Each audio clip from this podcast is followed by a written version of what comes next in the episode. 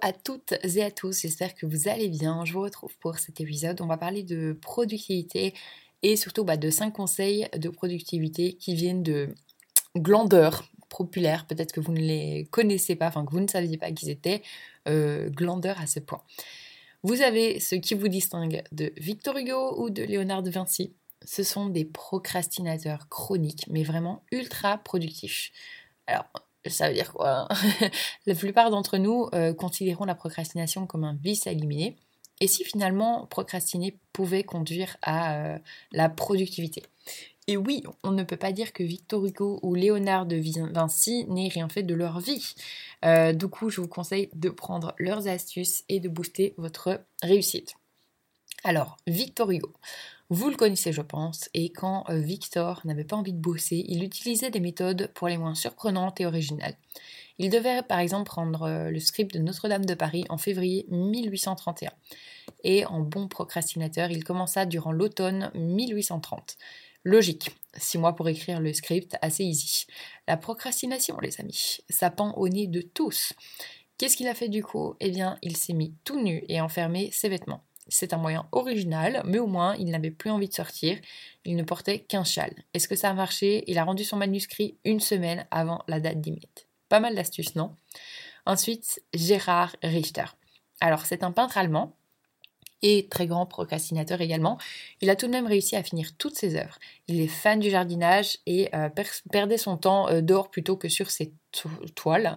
Euh, lors d'une interview, il a confié qu'il rangeait tout.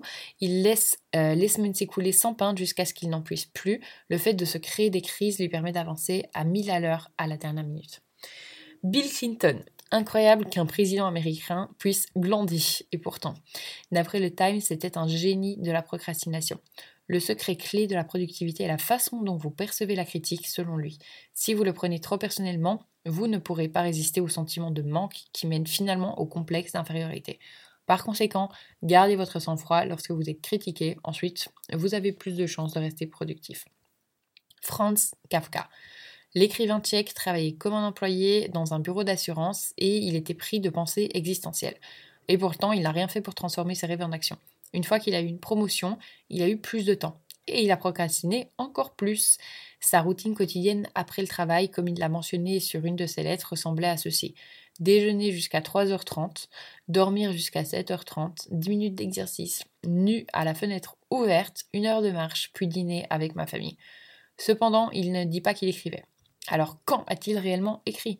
À partir d'environ 23h et jusqu'à 6h du matin pas le système parfait, c'est sûr, mais c'est le moment le plus productif pour Kafka. Il semble qu'il ait passé la plus grande partie de la journée à faire la sieste. Et finalement, Léonard de Vinci, personne ne peut nier que c'est une figure assez marquante de l'histoire, mais malgré ses nombreux succès, il a été assez disparate.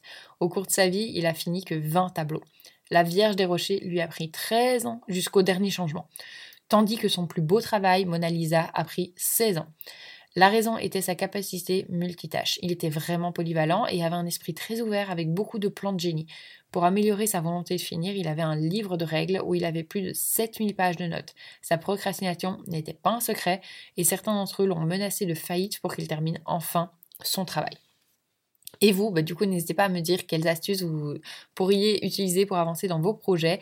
Et d'ailleurs, bah, quels sont vos projets? Moi, je vous dis à bientôt pour un nouvel épisode. Salut